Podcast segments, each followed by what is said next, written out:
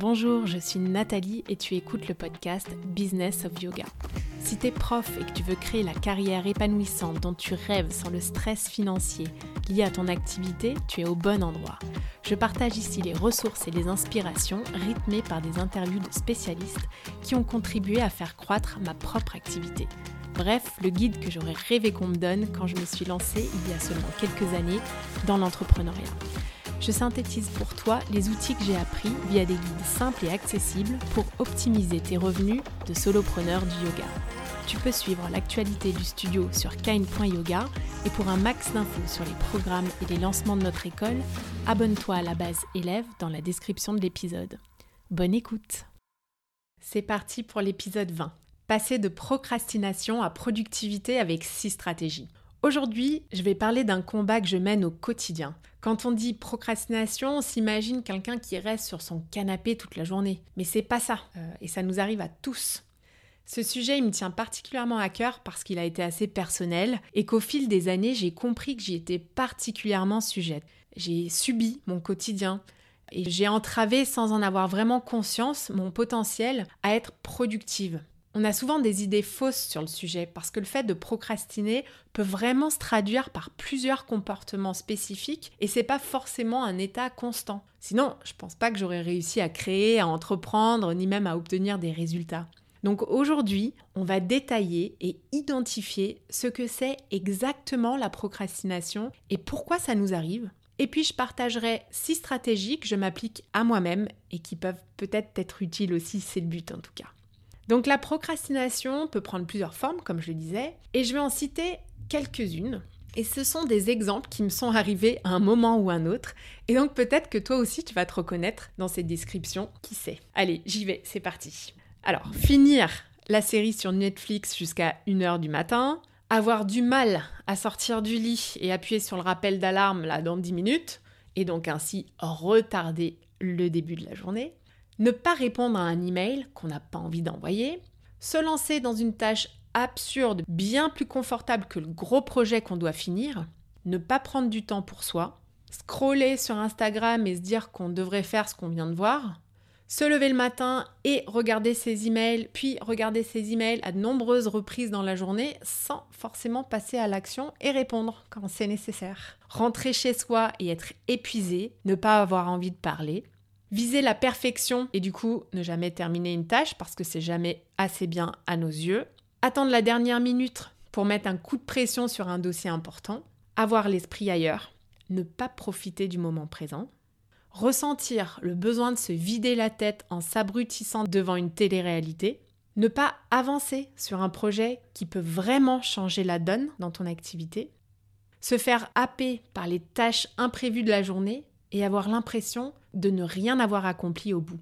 Se dire qu'il faut vraiment qu'on fasse quelque chose et ne pas le faire. Alors, je suis curieuse de savoir si tu t'es reconnu à un moment donné. Moi en tout cas, très certainement. Ok, donc la procrastination, qu'est-ce que c'est selon la définition? Comment est-ce qu'on peut définir? Eh bien, c'est la tendance à remettre au lendemain ou à une date ultérieure non déterminée. Donc avant toute chose et avant de commencer à mettre en place une stratégie tactique pour combattre tout ça, parce qu'évidemment on n'a pas envie hein, de procrastiner et de perdre son temps, euh, eh bien c'est important de mettre en place une stratégie émotionnelle. Donc il faut se poser la question de savoir pourquoi en fait on procrastine. Eh bien il y a trois raisons principales que j'ai trouvées qui sont les suivantes. 1. Parce que quelque chose nous stresse. 2 parce que quelque chose nous angoisse. 3. Parce que quelque chose nous paraît incertain ou complètement aléatoire. Alors, avant de pouvoir s'attaquer à un plan d'action, il faut absolument prendre un moment et se demander mais qu'est-ce qui me stresse en fait? Et comment je vais? Qu'est-ce qui me fait peur? Une fois qu'on a identifié cette peur, cette angoisse ou cette incertitude, il faut réussir à la confronter et à la retourner. Moi, par exemple, en début d'année, j'étais extrêmement stressée par l'arrivée de mon bilan et le fait de ne pas savoir vraiment dans quelle direction il fallait aller avec mon entreprise. Euh, est-ce qu'il fallait que je développe tel ou tel axe? Est-ce qu'il fallait ouvrir un deuxième studio ou non? Enfin, j'étais complètement dans le flou et dans l'incertitude. Et ça, ça a été couplé avec un gros changement personnel parce que je vais déménager. Et donc, je pense que j'étais un peu surmenée. Donc, je rentrais le soir sans vraiment pouvoir dire ce que j'avais accompli concrètement dans ma journée. J'étais vraiment dans le flou total. Et résultat des courses, après avoir couché les enfants le soir, je me calais sur le canapé et en tentant de penser à rien du tout parce que j'étais pas dans la capacité de, de me projeter dans le futur et donc je me cachais bien au chaud dans le moment présent là sur mon canapé. Donc la première étape a été de mettre des mots sur mon stress et de bien l'identifier parce que j'en avais évidemment assez de ce comportement complètement absurde qui m'amenait à rien à part une grande fatigue et de la frustration de ne pas avancer et de produire des résultats. C'est extrêmement frustrant de procrastiner parce que souvent on sait qu'on n'a pas envie de le faire, mais on ne peut pas s'en empêcher. C'est trop dur d'en sortir. Souvent en face du stress, on a cette tendance à voir le pire des scénarios possibles. Donc dans mon cas, je me disais euh, que j'allais jamais avoir assez d'énergie pour réussir mon projet, que j'allais pas pouvoir ouvrir ce deuxième studio. Et là, le changement de mindset qui était vraiment nécessaire, c'était de se dire et si? Et si je réussissais à ouvrir un deuxième studio et que tout se passait bien? Et si je réussissais à réunir le financement nécessaire? Et si je parvenais à changer mon quotidien J'ai imaginé le meilleur scénario possible. C'est un élément crucial de réaliser en fait la cause profonde de la procrastination, parce qu'il y a toujours une raison, et de réussir à retourner l'incertitude en source de motivation et de possibilités très concrètes. Donc je me suis bougée et j'ai décidé euh, de faire des recherches sur la procrastination et comment la combattre en optimisant ma productivité. On va donc pouvoir passer à mes six stratégies. Je tiens à préciser hein, que ça fait seulement un mois que je les applique vraiment toutes de manière très intense. Donc voilà, c'est encore un peu nouveau pour moi, mais j'avais envie de le partager aujourd'hui. Mon challenge, ça va être de maintenir ça sur le long terme parce que les résultats que je commence à avoir sont vraiment phénoménaux et je me sens beaucoup, beaucoup mieux. Ok, on y va. Donc voilà mes six stratégies pour être au max de la productivité. Stratégie numéro 1. Clarté et plan de projet. Donc j'ai commencé par prendre mon agenda Google et j'ai pris le contrôle de mon temps. J'en parle souvent hein, du fameux agenda Google, mais franchement, je n'étais jamais allée aussi loin. En fait, j'ai commencé à y rentrer mes obligations personnelles, familiales et les choses que je pensais bien pour moi en premier. Le yoga, par exemple. C'est le comble quand même d'avoir un studio et de jamais aller en cours. Euh, oui, j'avais toujours une bonne excuse ou quelque chose de plus urgent que mon bien-être. J'ai donc rentré dans mon agenda mes temps perso en mode récurrent et puis j'ai ensuite découpé tous les projets importants en blocs de temps de travail dans la journée. Donc concrètement, ça veut dire que le lundi, par exemple, quand j'arrive au studio, voilà, je regarde mes emails pendant 20 minutes, pas plus, et je réponds à ce qui doit être répondu. Ensuite, je sais que je dois travailler sur le Kind Festival qui aura lieu le 13 et le 14 mai. Parce que si je prévois pas du temps dédié, je me retrouve à pas avancer sur des projets qui sont super importants pour l'entreprise parce qu'il y a toujours des interruptions dans la journée qui m'éloignent en fait du focus euh, sur lequel je dois travailler. Je sais donc que j'ai deux heures prévues sur tel projet. Et je parle pas de la to-do list, c'est pas des tâches, ça c'est autre chose, c'est du temps de travail. J'ai donc prévu du temps, comme je disais, pour chaque projet qui doit avancer dans ma semaine. Après avoir prévu du temps pour moi, j'essaie de faire une liste vraiment réaliste de ce que je dois accomplir. Parce qu'une to-do list à rallonge, en général, ça finit mal et ça donne le sentiment d'être insurmontable. Je me concentre sur ce qui est vraiment important. J'ai aussi démarré une morning routine et ça fera l'objet, je pense, d'un autre épisode. Mais moi qui y croyais moyennement, ça a vraiment changé mon quotidien. Donc j'ai du temps pour moi le matin avant que les enfants se lèvent et j'ai plus l'impression de subir mon quotidien et sans arrêt courir derrière le temps. Stratégie numéro 1, donc clarifier ses projets et les planifier très concrètement. C'est le point de départ pour optimiser sa productivité. Et ça paraît tellement évident, tu me diras peut-être, bah, c'est vraiment trop basique, mais pourtant on ne le fait pas de manière systématique. Stratégie numéro 2, définir le résultat et un timing. Ça m'est vraiment arrivé des centaines de fois de bosser comme une folle sur un projet mais de pas vraiment réfléchir sur le critère exact qui va déterminer si le projet est réussi ou pas. Je voulais sûrement aller trop vite, je pense, mais le fait de définir clairement quel est le résultat qu'on voit pour un projet permet vraiment de pas s'éparpiller. Donc il y a une différence entre tourner des vidéos pour mon programme, par exemple, et tourner cette vidéo pour mon programme avant la fin de la semaine. Oui, ça c'est précis. Le cerveau, il aime pas l'incertitude. Et en plus, tu pourras jamais vraiment mesurer tes résultats hein, si tu sais pas exactement ce que tu attends de ton travail. N'oublions pas que dans la productivité, il y a produire. Donc qu'est-ce que tu dois produire exactement en fait? Comment est-ce que tu vas savoir que tu as atteint tes résultats? À quoi ressemble la réussite et le fait de terminer un projet? Est-ce qu'il y a un critère que tu peux mesurer? Je reprends l'exemple du festival. Cette semaine, on lance les préventes. Et donc mon objectif a été déterminé quantitativement et c'est celui de dépasser l'année dernière évidemment. Mais pour m'en assurer, j'ai prévu une période plus courte de prévente pour pousser les élèves à s'inscrire en avance s'ils veulent bénéficier d'un meilleur prix. C'est juste un exemple comme ça que je prends, mais c'est vraiment pour montrer que c'est important d'être précis dans euh, les résultats qu'on veut voir. Non seulement c'est bien de définir les résultats pour pas être dans le flou, mais aussi le timing dans lequel on doit voir les résultats. Sinon, on peut s'étaler très très très très très longtemps et pas aboutir. Si le projet, d'un autre côté, il paraît trop gros, bah, il faut le découper en plusieurs morceaux pour se donner les moyens de finir dans un timing qui est réaliste et qui ne semble pas complètement insurmontable. Je saurai donc à la fin de cette semaine très précisément si j'ai atteint le résultat ou non. Alors stratégie numéro 2, on définit le résultat qu'on veut voir et si possible on le quantifie. Stratégie numéro 3, on socialise avec les autres. Pourquoi c'est plus facile d'accomplir quelque chose avec une autre personne? Bah Parce que quelqu'un compte sur nous. Si on échange avec nos proches, nos équipes, nos amis, nos élèves sur un projet, on sort de sa tête et on confronte nos idées. Ça devient vraiment concret et c'est plus difficile de se défiler parce qu'on a quelqu'un qui compte sur nous. Quand on entreprend, on est souvent seul face à une décision et face à beaucoup de choses dans notre activité. On porte vraiment toute la responsabilité et le fait d'échanger avec quelqu'un peut vraiment nous aider à rester dans les rails des objectifs qu'on s'est fixés.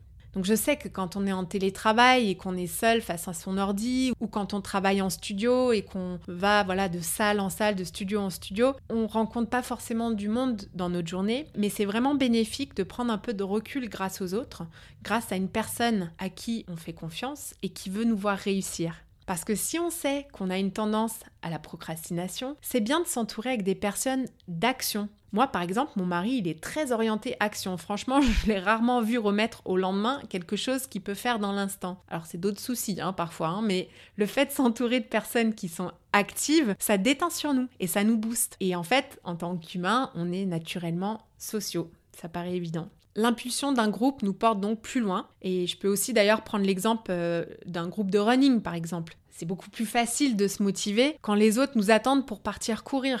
Euh, pareil pour aller à la salle de sport. C'est beaucoup plus motivant d'avoir un workout buddy avec nous. Donc stratégie numéro 3, socialisons et demandons à quelqu'un d'autre de nous tenir responsables de nos objectifs. Stratégie numéro 4, bien connaître son corps. Oui, bien connaître son corps. Moi, par exemple, je sais que si je veux être très efficace et productive, ben, c'est en faisant de l'exercice le matin. Et environ deux heures après, je suis au top. Et chacun est différent, bien sûr. Donc à toi de trouver ce qui marche pour ton corps. Mais je sais aussi que si je mange trop le midi, par exemple, bah, je suis inefficace dans l'après-midi à cause de la digestion qui me fatigue. Je sais aussi que le soir, je suis incapable de faire du sport. Et j'ai appris à identifier les aliments qui me permettent de me sentir bien. Alors bien sûr, il ne s'agit pas de tout paramétrer dans la vie de tous les jours et d'être dans le contrôle total, mais le fait de savoir comment on fonctionne est utile le jour où on a par exemple un rendu important, euh, le jour où on doit être au top. Par exemple, je sais que je ne mangerai pas une tartiflette au déjeuner ce jour-là. je plaisante bien sûr, mais se connaître pour optimiser sa productivité, c'est essentiel. Parce qu'on a tous un mode de fonctionnement différent et parfois on ne fait pas assez le lien entre l'exercice physique qu'on fait, les aliments dont on se nourrit et les résultats qu'on produit grâce à cette énergie. Donc stratégie numéro 4, bien connaître son corps et faire des pauses hein, dans sa journée parce que personne n'est capable d'être top en travaillant non-stop. Stratégie numéro 5, déléguer à l'avance et pas le jour J. Alors je sais que pour certains, il n'y a personne à qui déléguer, mais peut-être que tu travailles avec une petite équipe ou avec des freelances parfois, ou alors tu dépends de quelqu'un d'autre pour un certain nombre de sujets. Eh bien, le fait de déléguer à l'avance, ce tout petit ajustement, il a changé énormément de choses pour moi, en tout cas. J'en ai déjà parlé dans le podcast de la délégation, surtout de ce qui n'est ni urgent et ni important. Mais pour aller plus loin sur le sujet, je dirais qu'il faut le faire en amont. Une semaine avant, c'est parfait. Parce que je vais donner un exemple.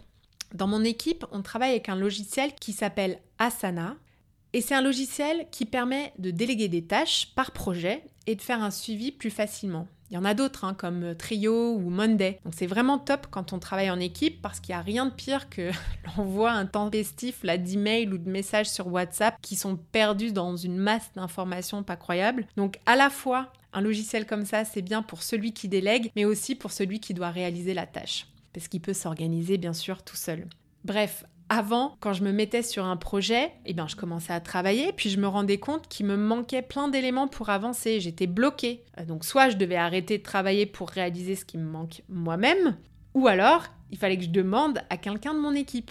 Donc aujourd'hui, ce que j'essaye de faire, c'est de travailler en amont et de me dire qu'est-ce que je vais devoir faire la semaine prochaine, quels sont les projets, quels sont euh, les éléments essentiels qu'il me faut? Et donc là, s'il me manque des choses, eh bien je les délègue une semaine à l'avance pour être sûr que j'aurai tous les éléments en main le jour J. Et donc très simplement, hein, ça n'a pas besoin d'être compliqué, bah, chaque lundi, je me projette sur la semaine prochaine et je fais en sorte de distribuer les tâches en avance pour que moi je ne sois pas bloquée par la suite. Donc ça change vraiment tout.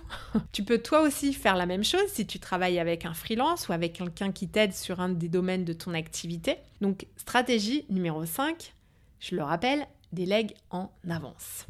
Allez, sixième et dernière stratégie pour aujourd'hui, évite le perfectionnisme. Le perfectionnisme est une des raisons pour lesquelles on n'est pas dans l'action. On a ce besoin de devoir faire quelque chose parfaitement, sinon rien. Et ça, c'est un des ennemis les plus puissants de ta productivité. Donc franchement, cette stratégie, elle est vraiment simple et je vais résumer ce point très très rapidement avec une de mes petites phrases préférées. Mieux vaut fait que parfait. oui, je répète parce que j'adore. Mieux vaut fait que parfait.